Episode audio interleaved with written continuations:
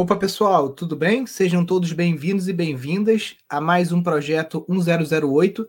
Todo dia a gente está por aqui, a partir das 10 e 8 da manhã, falando um pouquinho sobre agroecologia, sobre permacultura, sobre empreendimentos sustentáveis, sobre casas ecológicas também, bioconstrução, saneamento ecológico, né? E todos esses assuntos que estão ali por baixo desse grande guarda-chuva de conteúdo para a humanidade que é a permacultura.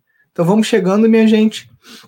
Já chega clicando no aviãozinho aqui embaixo e chamando mais gente para a live. Eu vou chamar aqui também no Telegram aqui a galera. Vamos chegando aí, pessoal, e vamos chamando o pessoal.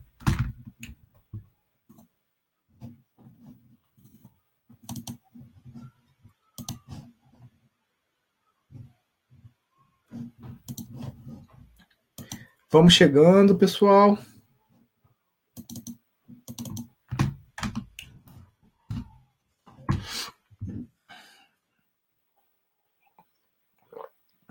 Vamos chegando para mais um dia aí, tirando dúvidas, conversando, aprendendo coisas novas.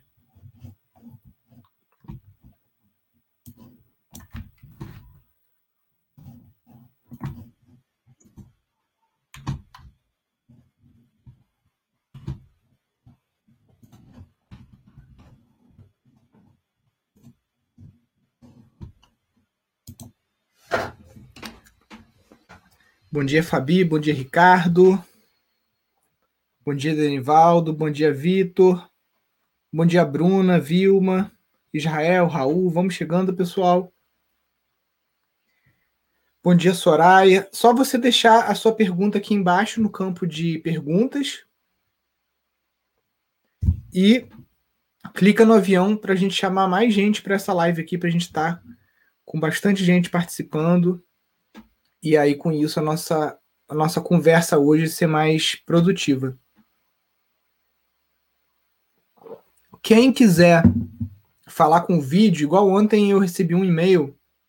Bom dia aí. Ontem eu recebi um e-mail de uma menina falando que queria me explicar o caso dela, mas que o limite de caracteres aqui do Instagram era pouco. Eu falei, não, não tem problema, é só você é, pedir vídeo, né? Então só, só entrar e sair da live que vai aparecer um botãozinho solicitar e aí você consegue falar através de vídeo chamada comigo. Ó, consegui cadastrar meu sítio e atualizar o meu perfil. Muito top. Lá na rede Pindorama. Não sei se o Samir já aprovou. Se não aprovou, depois da live eu vou dar uma entradinha lá e vou aprovar.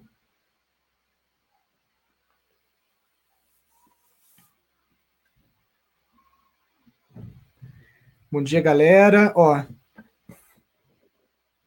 tem uma solicitação aqui, a Tereza Cristina querendo entrar. Se tiver confirmado mesmo, você fala para mim, quero o vídeo aqui nos comentários. Bruno Peixoto. Sou o primeiro da lista na próxima turma de gestão de empreendimentos sustentáveis.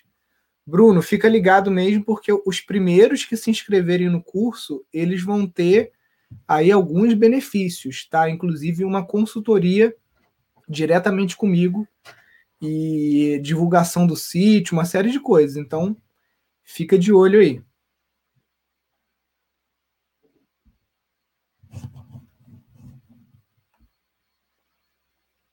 Perguntas, perguntas. Já podemos começar a postar as perguntas.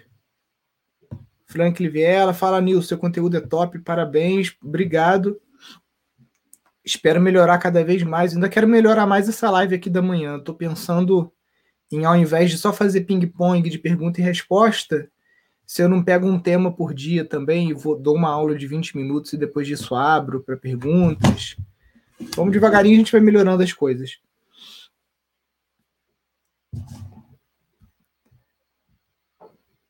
Pessoal, para fazer pergunta, clica aqui embaixo no botãozinho de perguntas, tá? E você também pode clicar no aviãozinho para estar tá chamando a galera aí para participar aqui, aprender um pouquinho sobre permacultura, sobre casas ecológicas.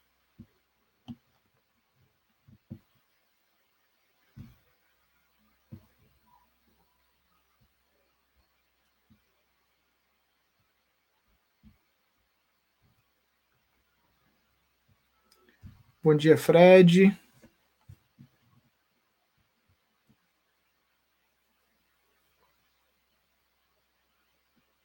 Bom dia, Tina.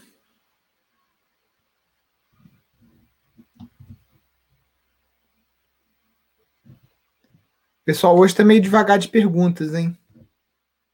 Vamos fazer a perguntinha aí para a gente começar a caminhar aqui de acordo com o que vocês estão estão querendo. É difícil fazer uma casa ecológica numa ilha? Pergunta a Tatiana. Então, eu acho o contrário. Eu acho que é mais difícil você fazer uma casa convencional numa ilha. Por quê? A gente teve esse problema lá no Xingu. No Xingu, a gente foi contactado para fazer uma escola numa tribo indígena. É, foi até uma obrigação imposta pelo Ministério Público para a Secretaria de Educação do Estado lá do Mato Grosso. E aí, como que se constrói uma escola num lugar que, para você chegar material lá, são oito horas dentro de um barquinho de alumínio com motorzinho, né, que é a voadeira para quem conhece. Como você vai chegar material lá? Né? Então, por isso eles buscaram alguém que soubesse fazer bioconstrução, porque a ideia era fazer a escola de adobe ou hiperadobe utilizando o próprio solo que tem lá do Xingu, né? Então você vai ter que ter o mesmo pensamento aí, você vai ter que mapear os materiais que você tem acessíveis dentro da ilha, lógico que sejam passíveis de extração, né? Por exemplo, se você está pensando em usar madeira, você tem que ver se você pode cortar madeira aí, se tem alguma área consolidada que não seja área de proteção, que você possa estar tá extraindo alguma coisa de madeira. É, barro, movimentação de terra, mesma coisa, né? Então você tem que estar tá vendo o que, que você consegue de material, bambu, pedra, barro, areia lavada, né? Para estar tá fazendo a sua casinha.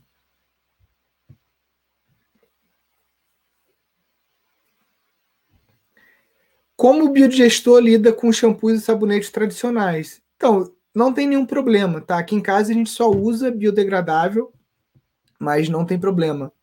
O... No máximo você vai ter no final lá alguma coisa residual, né?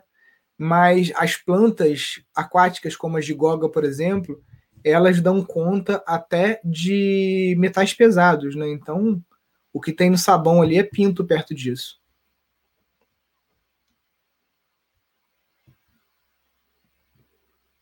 Vamos lá, perguntas. Quando começa o curso de gestão de empreendimentos sustentáveis? Então, a próxima turma ela vai abrir no dia 15 de abril, tá? Do dia 12 ao dia 15, a gente vai ter um curso gratuito, introdutório, que é a jornada para um sítio rentável.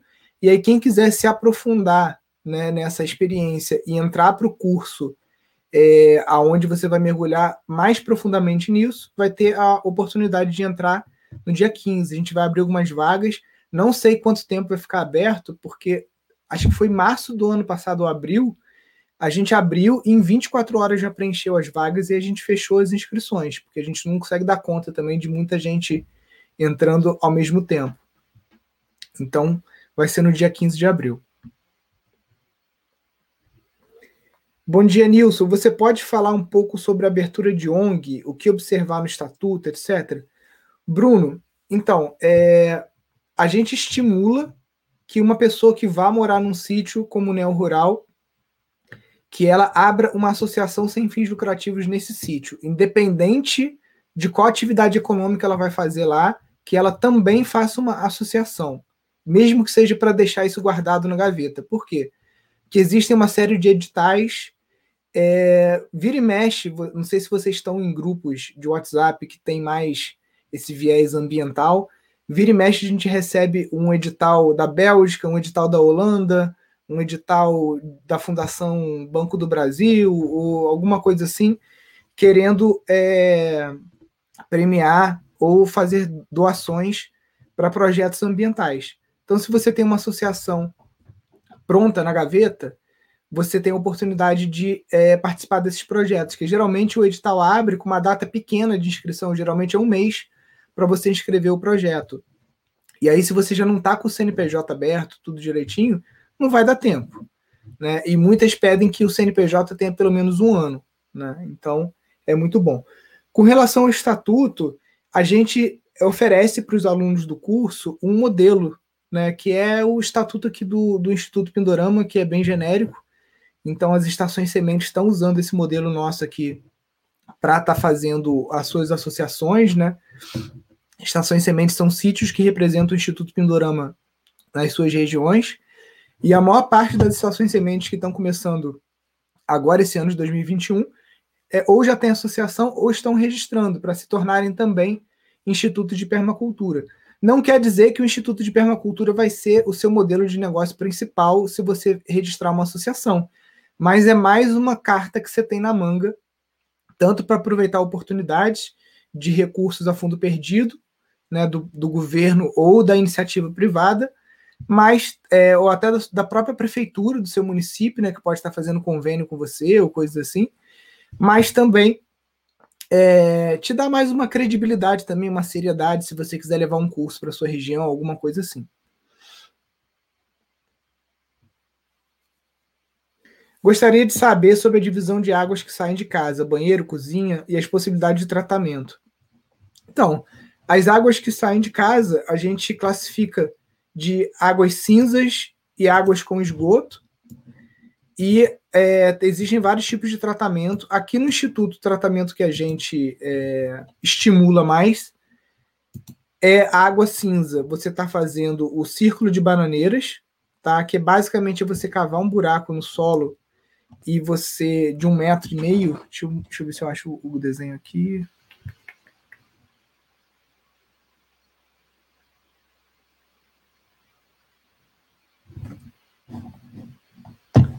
Deixa eu abrir do livro aqui mesmo. Bom, então o círculo de bananeiras ele só trata água cinza. Então você vai é, é, você vai pegar essa água e vai direcionar ela para um buraco. E em volta desse buraco você vai plantar bananeiras, tá? Eu tô abrindo aqui um, um desenho que aí fica mais fácil. E As águas de esgoto, você já precisa de um equipamento um pouco mais complexo para você tratar. Né? Normalmente as pessoas usam fossa, filtro e sumidouro, né? que não é o sistema mais eficiente, também pode contaminar o solo quando ele extravasa, ou quando ele é mal feito, ou quando fica muito tempo sem sem estar tá utilizando, né? Então, o que, que a gente recomenda para esgoto? É, o biodigestor como primeira possibilidade, e segunda possibilidade, a bacia de evapotranspiração. Tá? A bacia de evapotranspiração ela tem a vantagem de você estar tá conseguindo juntar água cinza com água de esgoto. Então o negócio da bananeira que eu falei é isso aqui. Ó. Deixa eu aumentar o zoom aqui.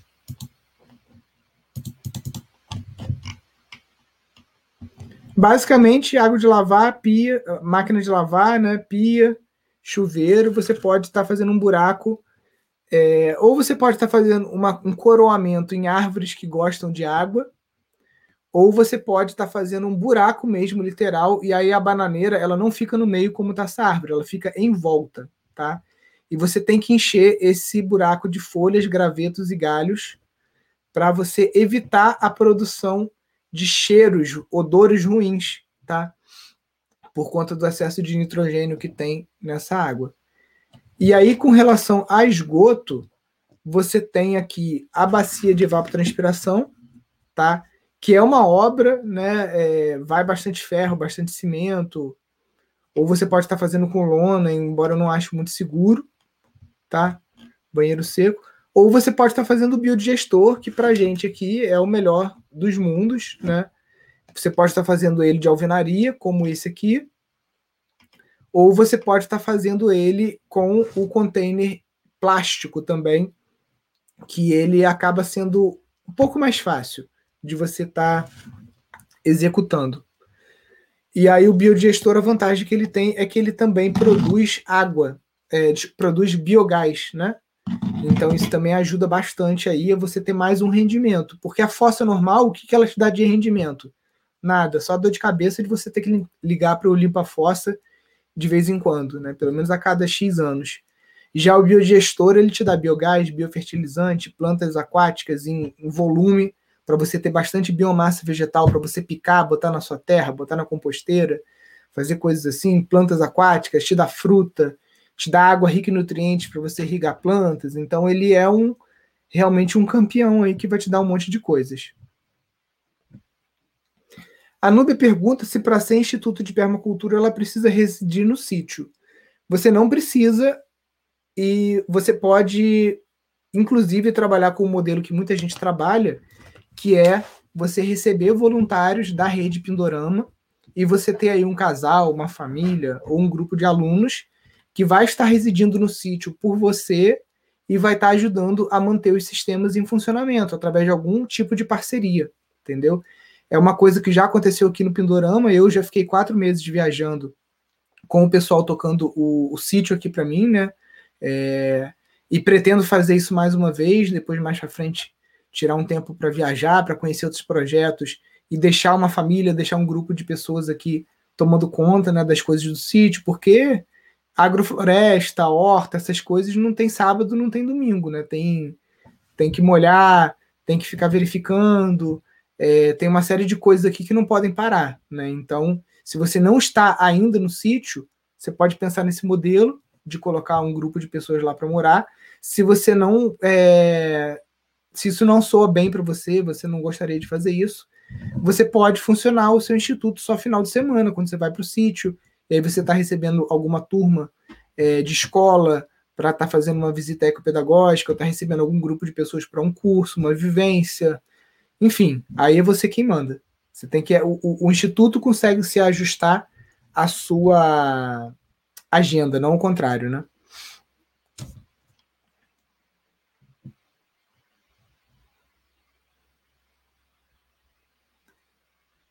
Qual a melhor forma de pulverizar árvores frutíferas contra pragas? Então, você perguntou melhor forma, não é, não é melhor produto. Melhor forma é um pulverizador costal. Aí você tem de vários preços, tamanhos e, e tecnologias, né? É, você tem desde esse azul, que é o mais comum que você vai achar em qualquer loja de, de produto agrícola. É, esses amarelinhos, assim, são uma bosta, não compra.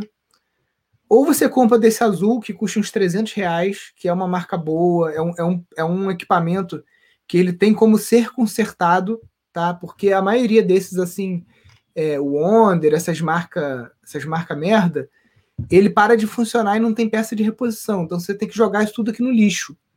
Já esse azul aqui, da Jacto, acho que é Jacto o nome, ele tem peça de reposição no mercado. Então a própria loja agrícola às vezes tem as peças para repor, eles consertam.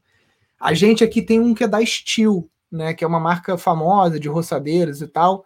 O da Steel também tem peça de reposição, qualquer loja autorizada da Steel também tem as peças e você consegue consertar. Então a melhor forma de pulverizar é esse.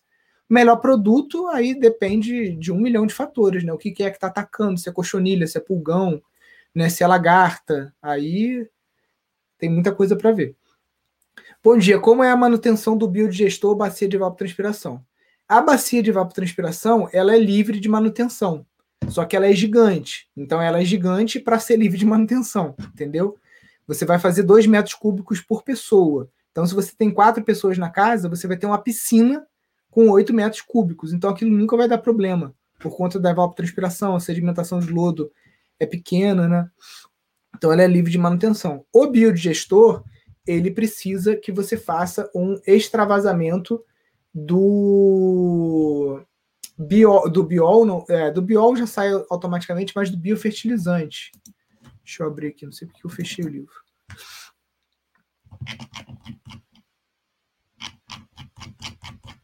Peraí.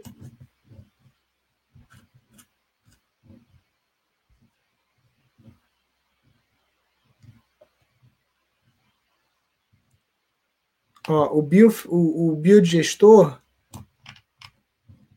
ele tem essa saída aqui de, de, de biofertilizante, que é um lodo, na verdade, parece uma uma borra de café, digamos assim, né? Fica grosso, porque o cocô ele cai aqui onde está a setinha do mouse, ó.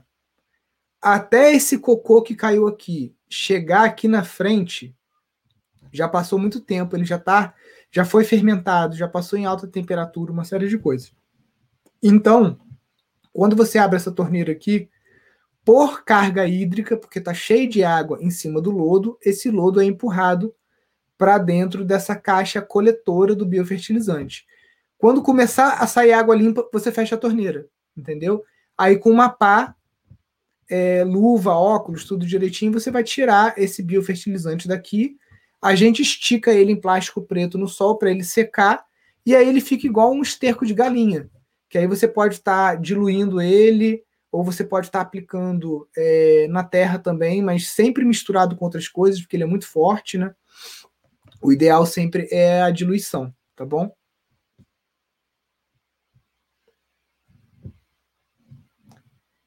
Tem uma árvore que deu broca. Tem como matar essas brocas? É, aqui, para nossa tristeza, o nosso pé de limão doce, ele deu uma broca por dentro e quando a gente viu, o pé de limão doce simplesmente caiu, secou e caiu. Foi muito rápido. Então é uma coisa que eu estou estudando também, porque a gente tem outros pés de cítricos aqui e eu não quero passar pelo mesmo problema. O que a gente fez de mais imediato foi uma, uma tintura de alho e uma tintura de pimenta do reino e deu uma borrifada, entendeu? Porque isso aí é meio que um, um repelente genérico, assim, que costuma funcionar é, para uma grande amplitude de, de, de pragas, tá? Pessoal, quem quiser entrar no vídeo também é só clicar nesse botãozinho que tem aqui embaixo. Acho que aparece um botão para você do lado da interrogação. Ou entre e sai da live e clique no botão solicitar também, que às vezes fica mais fácil de você estar tá conversando e estar tá explicando o seu problema. Deixa eu ver se perdi alguma coisa aqui no, nos comentários.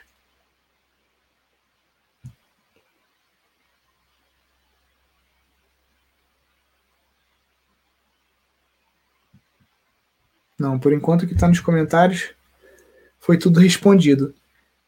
Pessoal, aproveita aí, ó, clica no aviãozinho agora aqui, vamos chamar mais gente para live, clica no avião, vai clicando em enviar, enviar, enviar, depois concluir lá embaixo, chama mais gente e faz a sua perguntinha aqui embaixo na interrogação. Hoje ninguém perguntou nada sobre casas ecológicas, está todo mundo sabendo já como que constrói, só a menina que perguntou da ilha lá. Quais as vantagens e desvantagens de canteiros elevados para hortaliças. Então, as principais vantagens, principalmente para a gente aqui em Friburgo é, e regiões que chove muito, é que a raiz não apodreça, né? Porque quando você tem o plantio de hortaliça no mesmo nível do solo, o que acontece é que quando você tem chuvas de grande intensidade e o solo acaba ficando encharcado, essas raízes não vão conseguir drenar tão bem quanto se elas estivessem num canteiro elevado. Né? Então a, a, vantagem principal que eu vejo é essa. Desvantagem é o trabalho. que para você fazer o canteiro elevado, se você não tem uma tobata, ou se você não tem um grupo grande de pessoas, é complicado. Aqui na região, quem trabalha sério com, sério com produção de orgânicos e agroecológico tem uma tobata. Né? E a tobata também é um equipamento pesado de você estar tá manipulando ela para encanteirar. Então você precisa ter uma força também, porque senão aquilo te derruba no chão, é perigoso, ela dá uns pinotezinhos, tem que saber pilotar, né? ou então faz na enxada.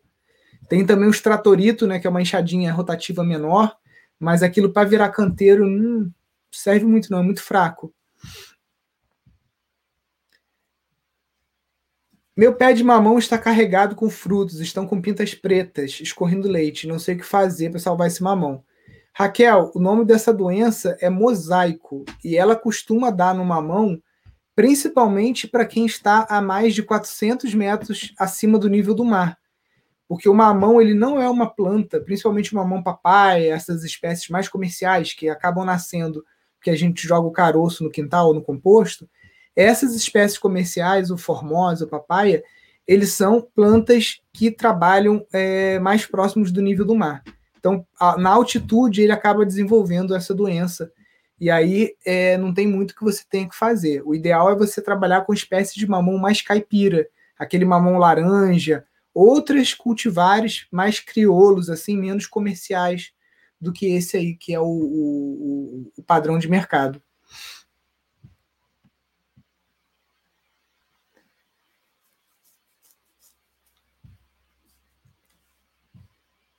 Estou estudando a possibilidade de comprar uma Tiny. Legal. Ricardo, Bom dia, Nilson. Que tipo de sistema seria mais adequado para tratar o esgoto de uma casa que só tem duas pessoas? Se só tem duas pessoas, aí e, e não tem a, a, a, pretensão de ter mais gente, a não ser esporadicamente, vamos supor que é um casal de pessoas mais velhas, não vai ter filho, hóspede só de vez em quando, aí você pode fazer a bacia de evapotranspiração, porque aí teria 4 metros cúbicos só, né, não vai ser uma obra muito grande que você vai ter que fazer, e é, vai não vai te dar dor de cabeça. Você pode jogar água cinza e negra para lá, né? Mas eu não gosto porque não me dá é, rendimentos. O único rendimento que a Bet te dá é banana, entendeu? E o biodigestor, além de me dar banana, ele me dá biofertilizante e me dá biogás. Então, na permacultura, você fica meio que paranoico com obter rendimentos de tudo. Você fica vendo entradas e saídas, você olha para uma coisa que não tem função, que dentro do teu sistema é um resíduo, e você fala, cara, esse resíduo aqui ele tem que servir para alguma coisa, para que que é? E o biodigestor, ele é uma máquina que vai processar esse teu resíduo, cocô, xixi, e vai transformar isso em gás para você usar na tua cozinha, gás para você usar no ateliê fabricando velas, é, gás para você aquecer uma água, enfim e vai te dar biofertilizantes também, e também vai te dar banana. Então, em número de saídas, em, em quantidade de, de rendimentos ou quantidade de produtos que você obtém através de um elemento, o biodigestor, para mim, para uma pessoa, duas pessoas, ele é sempre a opção. Porque, ah, nisso, mas duas pessoas vai entrar muito pouco cocô nesse biodigestor, né? Cadê aqui a tabelinha? Ó, aqui tem a tabela com a quantidade de excremento de animais. Aí você tem duas opções.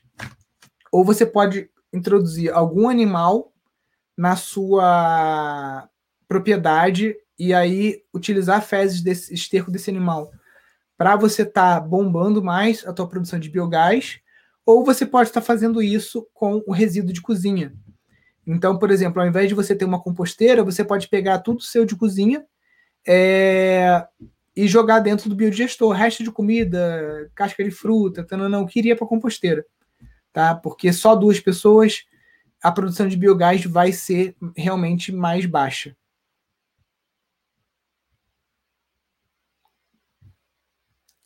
Você já fez alguma cisterna com a técnica de super adobe ou hiper adobe?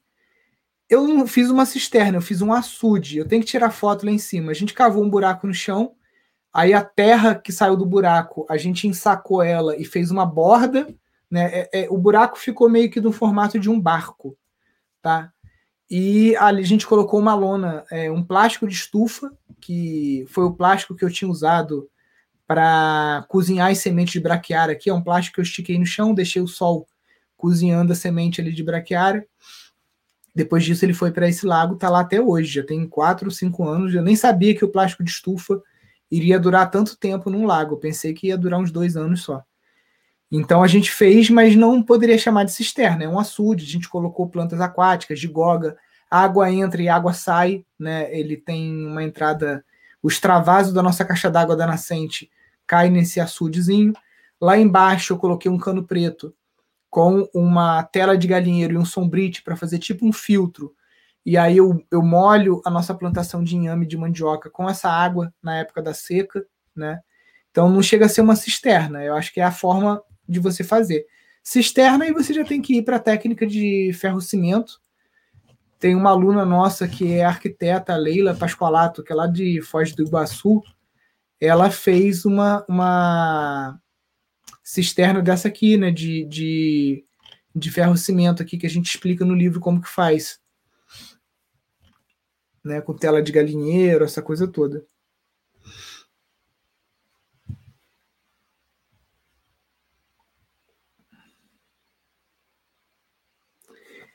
A Mônica, estou fazendo curso com vocês e pretendo usar as pedras do sítio. Posso usar qualquer pedra? Tem muitas.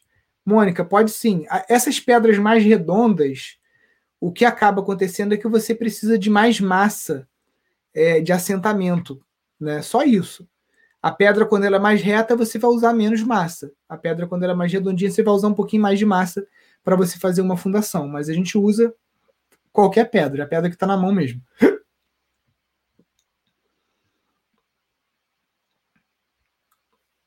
uma bet somente para água negra precisa de 2 metros cúbicos por pessoa ou poderia ser menor? Creio que poderia ser menor, sim, Fábio, bem menor, né? Porque dos 150 litros de água por dia que uma pessoa usa, a maior parte disso é água de banho, água de pia, né? O cocô é só você calcular quantas vezes você vai no banheiro e multiplicar aí por uma média de 6 litros, que é o quanto que vai numa descarga.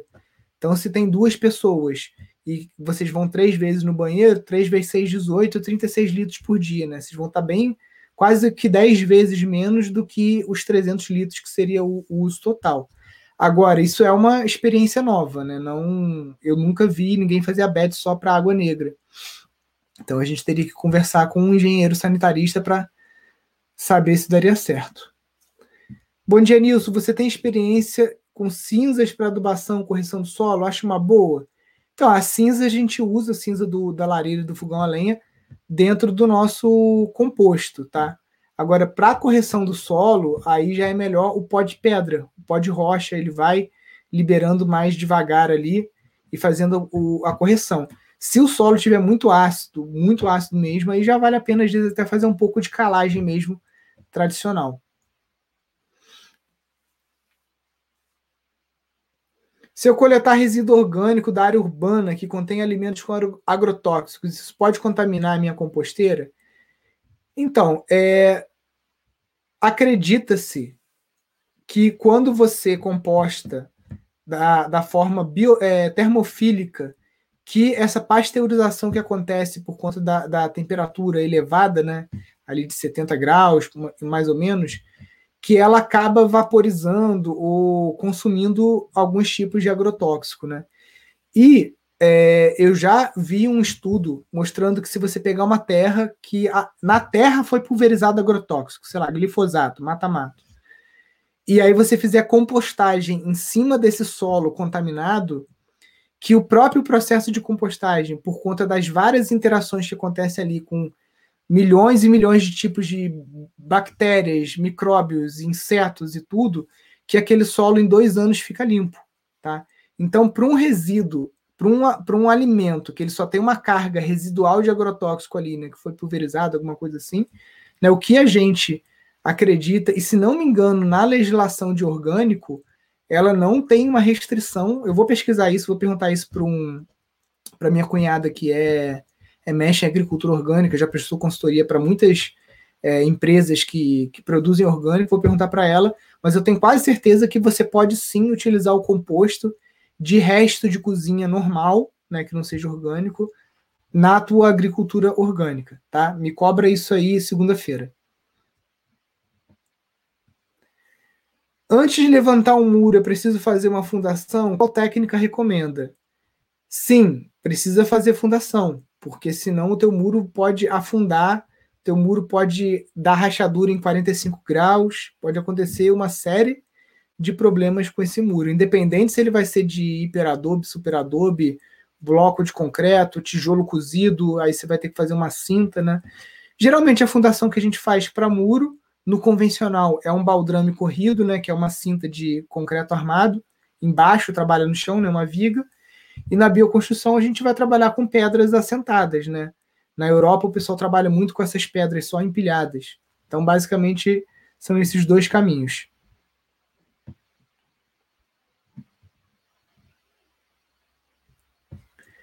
A água do biodigestor pode ser direcionada para árvores direto ou precisaria diluir? Essa água que sai do biodigestor, que a gente chama de biol, ela é um pouco forte, tá? Eu diluiria ela. E não é difícil de você automatizar esse sistema de diluição. Porque aqui o biol está indo para a zona de raízes com plantas que têm uma função de limpeza de água. Então aqui a gente tem papiro, tem sombrinha chinesa, você tem junco, tem é, lírio, é, lírio da paz, você tem plantas que já conseguem trabalhar com esse tipo de água, com alta carga de resíduo orgânico. Para uma árvore, isso pode acabar é, queimando raiz. Então, o que, que você faz? Essa saída aqui, o que, que você vai fazer? Tem duas opções. Ou você vai colocar uma, uma, um bico injetor, que é uma, um equipamento que tem na, na irrigação que ele vai pegar, é, sei lá, quase que 90 e tantos por cento de água limpa que está correndo numa linha e ele vai puxar o teu biofertilizante através desse bico e vai injetar tudo isso numa mesma linha de gotejador ou de aspersor, tá? Deixa eu ver se eu acho aqui algum desenho que mostra um bico injetor. Bico injetor fertirrigação. É um cavalete, né, que a gente faz. Deixa eu ver se isso aqui explica bem. Então, por. Não, isso aqui. Não é isso que eu queria, não. Deixa eu botar aqui cavalete. Cavalete. Injetor. É isso aqui, ó. Então, o que, que acontece? É... Não é esse aqui, não. É esse aqui mesmo. Aqui nessa linha, aqui nesse, nesse caninho preto aqui, ó, tem duas roscas. Então aqui é a sua linha de irrigação normal que vai passar com água limpa, água que você usa para irrigação. E isso aqui, esse filtro aqui, você coloca dentro da caixa aonde tem o biol. Então, é, a água limpa vai passar aqui e ela vai puxar um pouquinho dessa água com o fertilizante, né? Isso aqui serve para biol, isso aqui serve para fertirrigação em geral, tá? Não é só com a água do, do, do biodigestor, isso aqui serve para você estar tá utilizando um agrobio, um bocache líquido, você fazer um chá de esterco de galinha, né? Tem muita coisa que você pode fazer aí de biofertilizante para você estar tá usando o bico injetor como uma forma mais automatizada e de grande escala para você estar tá irrigando aí tuas frutíferas ou tua agrofloresta, enfim, né? Do que ficar ali com regador. Você vai lá, pega o chorume lá do, do, do, do seu sua composteira, aí você vai lá, bota um copinho no regador, aí rega meia dúzia de plantinha. Aí vai lá, pega chorume, enche o regador de novo, né, mais meia dúzia de planta. Então, isso em escala grande não é viável. Né? Então, para isso, você tem que montar um sistema de fertirrigação com esse bico injetor. Como solucionar erosão grande e profunda? Dá uma olhada na live que a gente fez quinta-feira no YouTube, né? O tamanho das vossorocas. Vossoroca com quase 4 metros de altura. Como solucionar? Identificando as linhas chaves Talveg da sua região, fazendo, do, do seu sítio, fazendo swales. Você tem que fazer uma direcionamento correto dessas águas. O que está acontecendo é que as águas estão erodindo, estão passando por locais que estão descampados, que estão sem cobertura vegetal, e aí ela ganha velocidade e vai erodindo. Então, não é uma tarefa fácil, mas você tem que começar o quanto antes, tá? Então, é reflorestamento, é cobertura vegetal, é entender por onde que essas águas estão passando e direcionar elas corretamente, é fazer açude, é fazer swale, né? Então tem um monte de coisa aí que você tem que fazer. Deixa eu mostrar aqui que é swale, porque é uma palavra em inglês que só usa na permacultura. E aí a galera diz não sabe o que, que é. É como se fosse uns um quebra-mola para água. Pode fazer vala de infiltração, tá vendo? Isso vai contribuindo aí com teu com teu lençol freático. Você tem que entender por onde que as águas estão passando, né? É o estudo de linha-chave e ponto-chave que tá lá no manual de design de permacultura do Bill Mollison.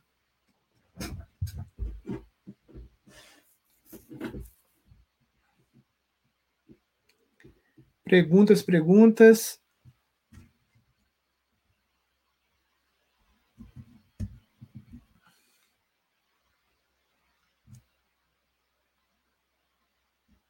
É, por enquanto estamos sem perguntas.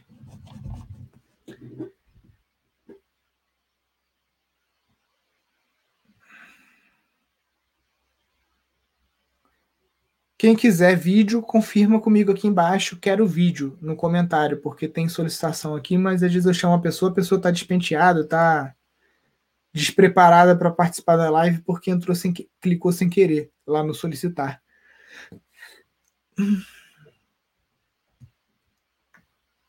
Ah, tenho instalado um biodigestor da Aqualimp. Preciso instalar a eliminação de água da pia junto? Pode.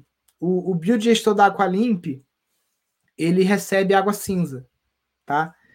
É, o de 600 litros, eu acho que ele consegue comportar até quatro pessoas e, e tem um maior que comporta mais pessoas. Se você não jogar água cinza para ele, aí ele vai conseguir lidar com mais esgoto. Mas o biodigestor da Aqualimp não tem é, sistema, não foi feito para produzir gás. Você não consegue coletar o gás dele. Eu comprei um achando que era, quando isso, 12 anos atrás, quando não entendia nada de nada, e é, fui enganado. É difícil conseguir o selo de orgânico? Não. Se a tua terra tá tudo certinho, nunca foi usado veneno, tem mais de três anos, duas formas. Ou você paga lá entre 2 a 4 mil reais para um órgão certificador, ou você faz parte de um sistema participativo de garantia, que aí vai demorar um pouquinho mais. Você tem que participar do grupo pelo menos um ano, ir nas reuniões, mas o custo é bem menor. Você vai pagar aí tipo 90 reais por mês.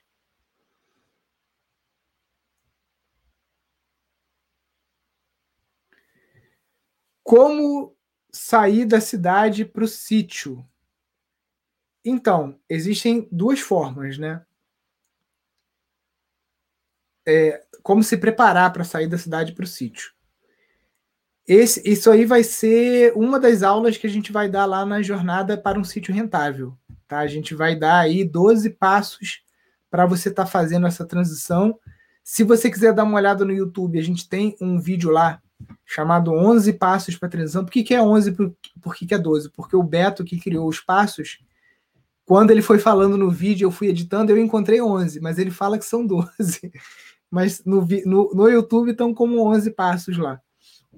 E na jornada para o sítio rentável a gente vai falar bastante sobre isso, tanto para o caso de, que, de quem já tem um sítio de família e não consegue morar no sítio porque ter seu emprego na cidade e o que mantém a pessoa é o emprego, e aquela pessoa que não tem sítio e não tem dinheiro e que vai se tornar um gestor ou gestora de empreendimentos sustentáveis e aí vai escolher um local, vai fazer uma parceria para ir morar num sítio de alguém e aí tá trabalhando juntos, né? Então é, é um assunto muito longo, não tem como te dar uma resposta rasa para isso.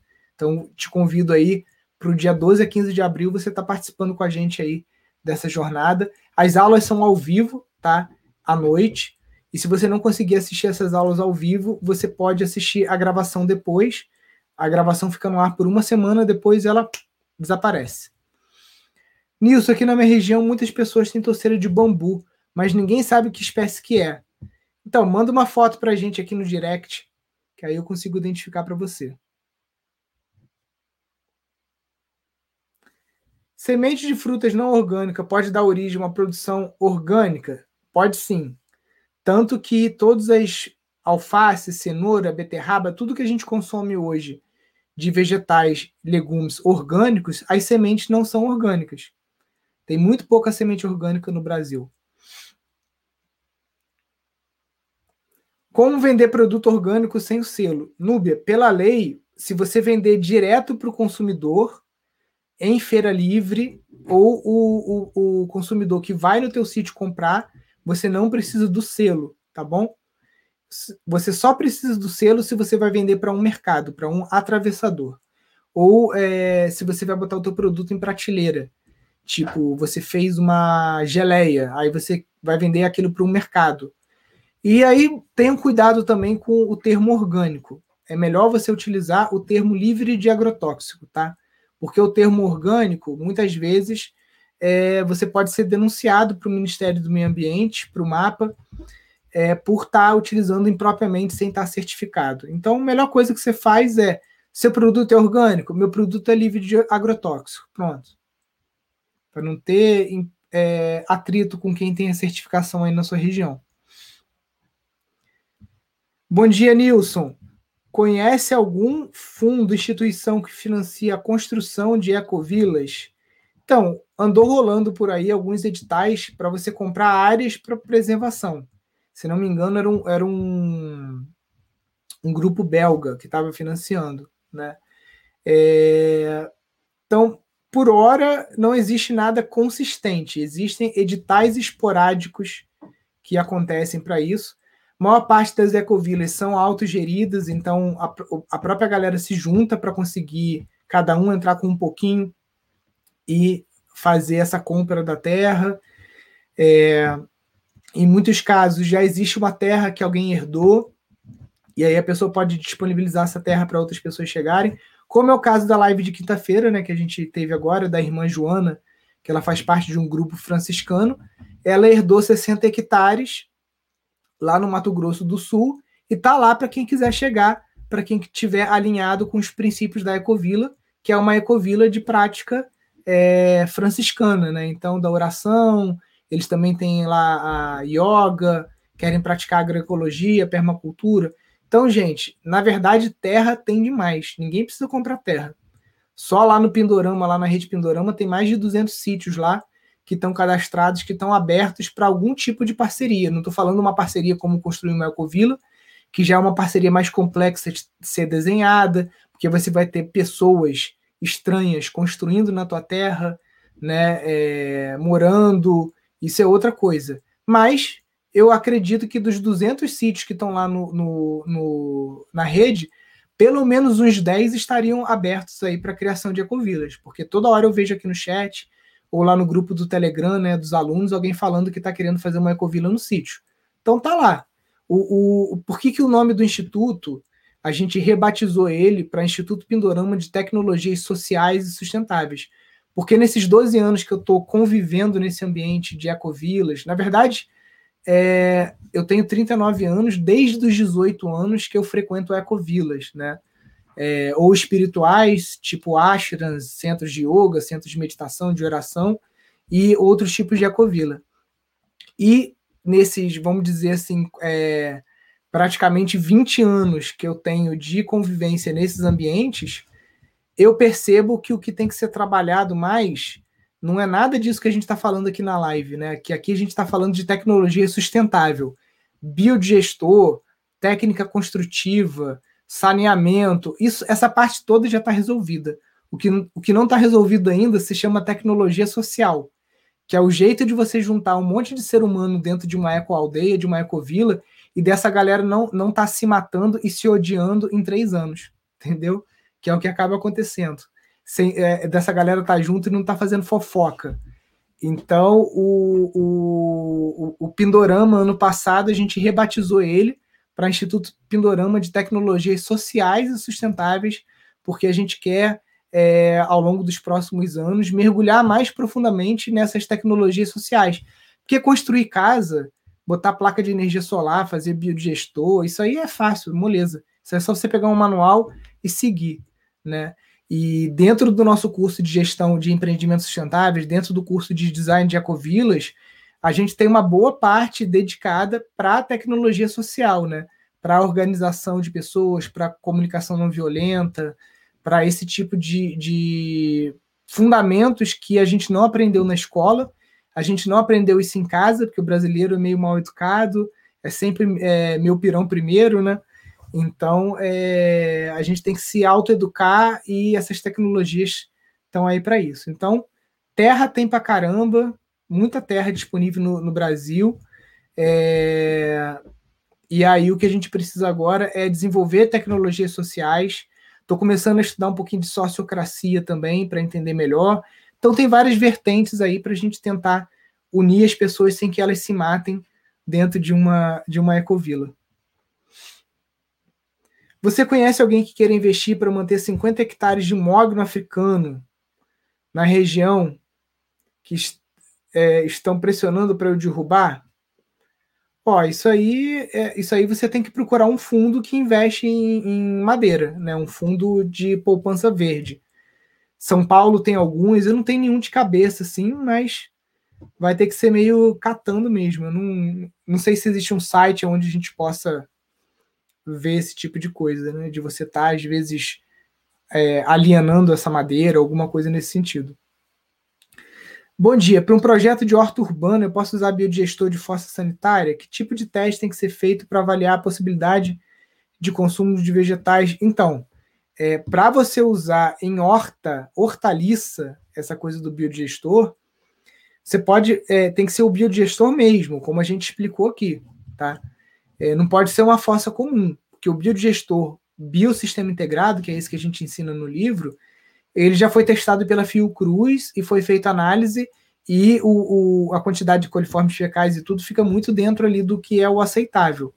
Você não pode pegar uma, uma água de uma fossa comum e usar no, no, nessa horta.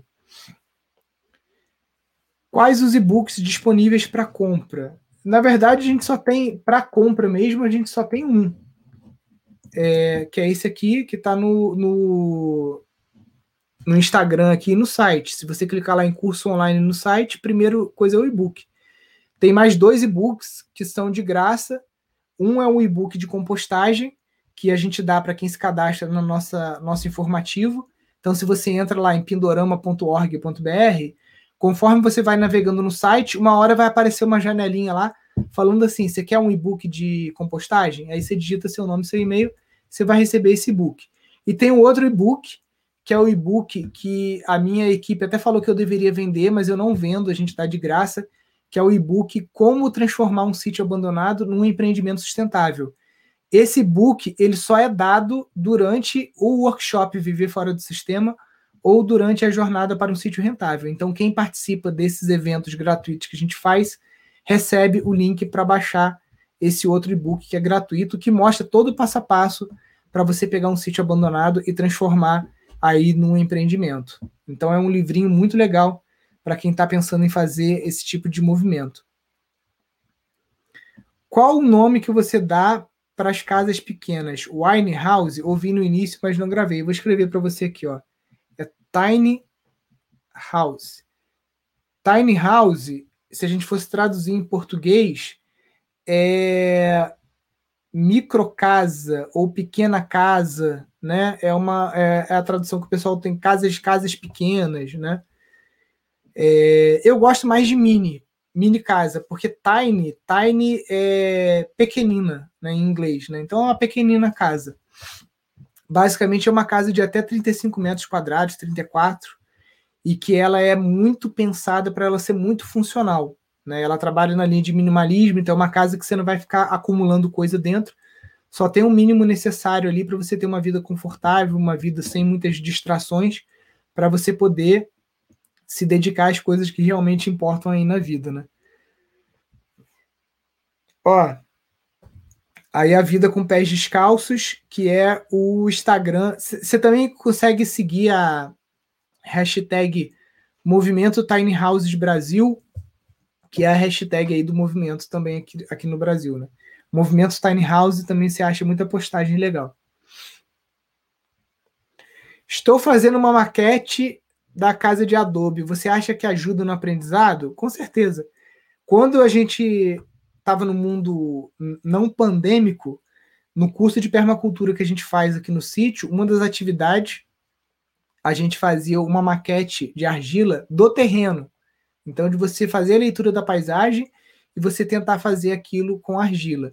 E nos cursos de construção com bambu, a gente faz a maquete com palitinho de churrasco antes do pessoal estar tá levantando a estrutura de bambu também.